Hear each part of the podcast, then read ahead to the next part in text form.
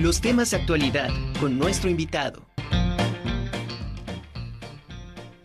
Y bueno, continuamos aquí en su programa de La Conjura de los Necios. El día de hoy tenemos un invitado muy especial, ya parte de, la familia de TV WAP, Omar López Cruz.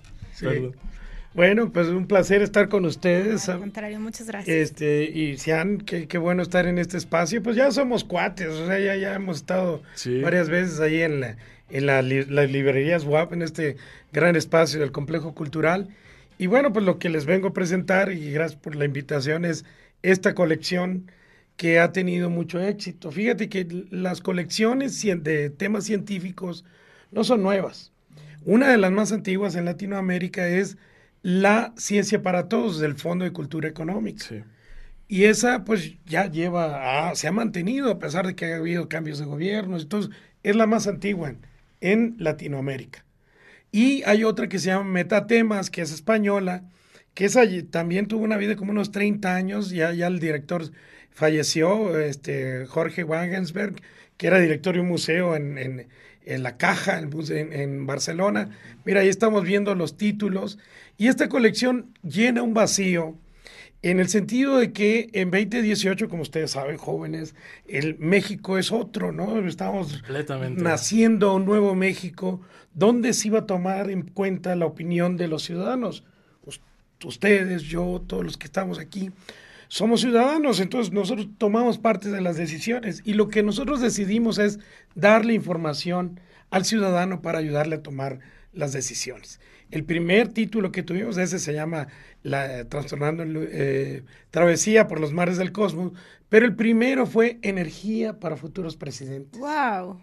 Tú, tú también, por ser ciudadano, puedes ser presidente. Entonces, el libro lo que te quería decir es, en una democracia, claro, era qué es lo que necesitas saber para tomar buenas decisiones. Eso es muy importante. Creo que vale mucho la pena. Creo que latinaste Reflexionar sobre el tema. Latinaste perfecto con el título, así es lo que siempre te digo. La colección tiene el nombre perfecto porque qué, qué, qué mejor que la, que la ciencia sea para los ciudadanos, para todos. Lo mencionaste bien, hemos tenido colecciones históricas como la del Fondo de Cultura Económica, que todos en la prepa llegamos a... Ah, los obligaban a, leer. sí, sí era, era, un ejercicio importante, pero también... fuerza, ¿no?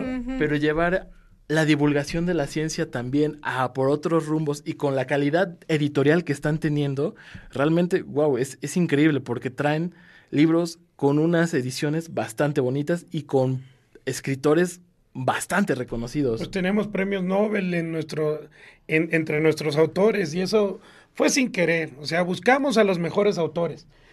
También tenemos muchas mujeres entre los autores. Tenemos a un ingeniero hablando de eh, cómo se sostiene un edificio, por ejemplo.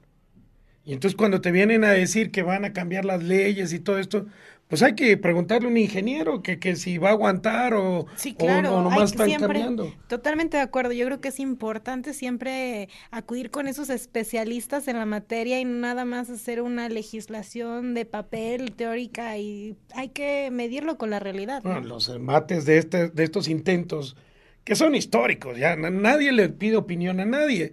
O sea, sale que, bueno, pues que los animalitos del circo, ¿no? Que, que, que sufren. Ah, pues hay que, hay que quitarlos de los circos. Y no pensaron en dónde meterlos y terminaron matarlos, matando a todos esos. o mm. algunos los llevaron ya zoológicos, pero pues no tenían como la adecuación. Y fue como, pues muy lamentable, ¿no? Nada más son como estas eh, eh, legislaciones a bote pronto, que no hay una consulta. Que a no ti te gusta conservar a los animalitos, yo creo que está bien, pero yo creo que debes de planear un momento y preguntarle a tu vecino, oye, si suelto a mi león, lo puedes recibir. Y tú... Sí, no, se tiene que hacer una investigación tanto por los animales, sociológica, científica, humanitaria también. Y ese es uno de los grandes libros de nuestra colección. Todos son buenos, ¿eh? Pero uno de los más grandes, de los que ha tenido un impacto así grandioso, es el de Vaquita Marina. ¡Wow! La vaquita marina es nuestra, es la única mexicana. El único cetáceo de México es la vaquita marina y ya se cuentan por 10 animalitos. Pero bueno, puedes hablarnos también un poco del último libro que llegaron del ah, llegaron a presentar, para mí fantástico, que llegaron a, presentarlo en el Salón Barroco de Carolino. ¿Es este? Es este. Justamente yo también iba a preguntar del mismo, ¿por qué no nos habla de cómo ganar el premio Nobel? Ah, muy Wow, de entrada el título es un titulazo, que ya quiero este tener en mis manos y empezar a ojear porque ¿Quién no quiere ganarse un premio Nobel, caray? Bueno, pues parece que en México lo queremos, pero bueno, no, voy a, ahondar en eso. Lo que voy a decirles es esta gran oportunidad que, y esto no lo digo sinceramente, la Benemérita Universidad Autónoma de Puebla tiene una, una responsabilidad, pero además yo, yo el día que presentamos este libro, porque este, este es una serie de varios libros. Ramón y Cajal ya presentó sus consejos. Peter Medawar, hay un libro del Fondo de Cultura Económica que se llama Consejos a un joven científico, pero ya son libros viejos y este es un libro más nuevo donde te dice, bueno, la receta, no hay receta. Hay receta. Lo único que tienes que hacer es investigación de altísimo nivel. Y yo le pregunté a la doctora Cedillo, la rectora, ¿no? En la primera, cuando nos presentamos así de manera casi abrupta y agresiva, le digo, ¿está la UAP preparada para generar un premio Nobel? Y ella me contestó inmediatamente, sin pensarlo, que sí. Entonces, fíjese eh, el alcance de una idea.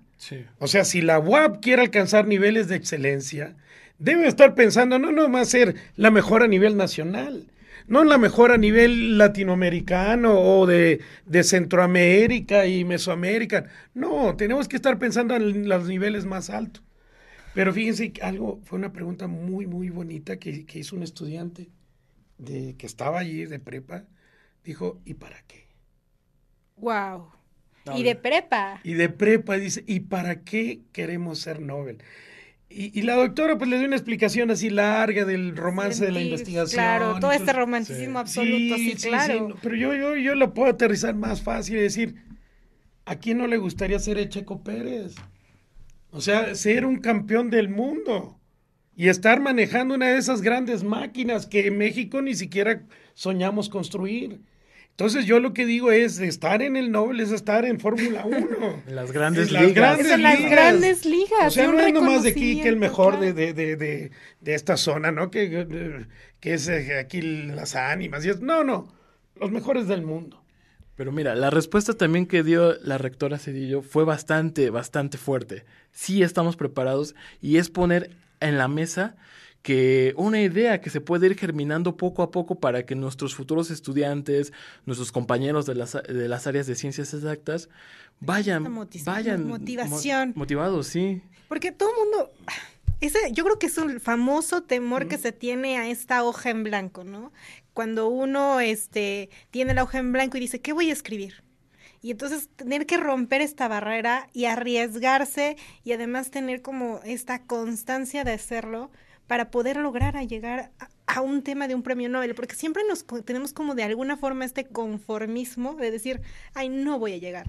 Ah, o, que te lo dicen en tu, cara, ¿no? O que te dicen, pero ¿tú, qué esperas? ¿Cómo vas a llegar? Entonces, está muy bien que, que, que personalidades como nuestra rectora, pues tengan esta, esta visión para decirle a toda su comunidad, ustedes pueden hacerlo. Además, o sea, ella es una gran académica, ¿no?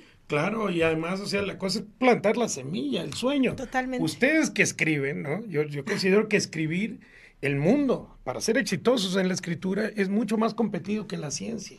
Yo lo creo, ¿eh?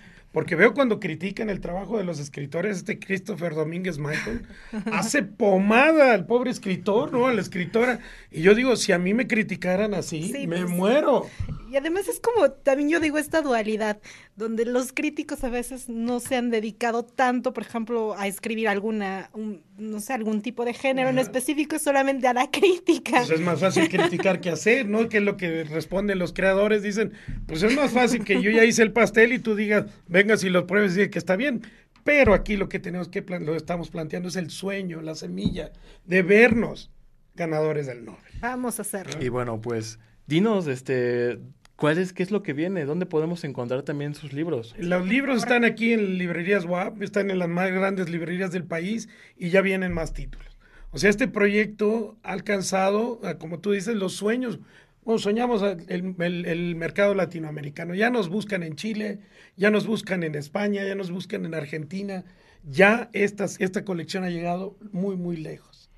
Excelente. Por su propuesta. Esta es de decirle a la gente, tú puedes, esto, esta información te sirve. Pues enhorabuena.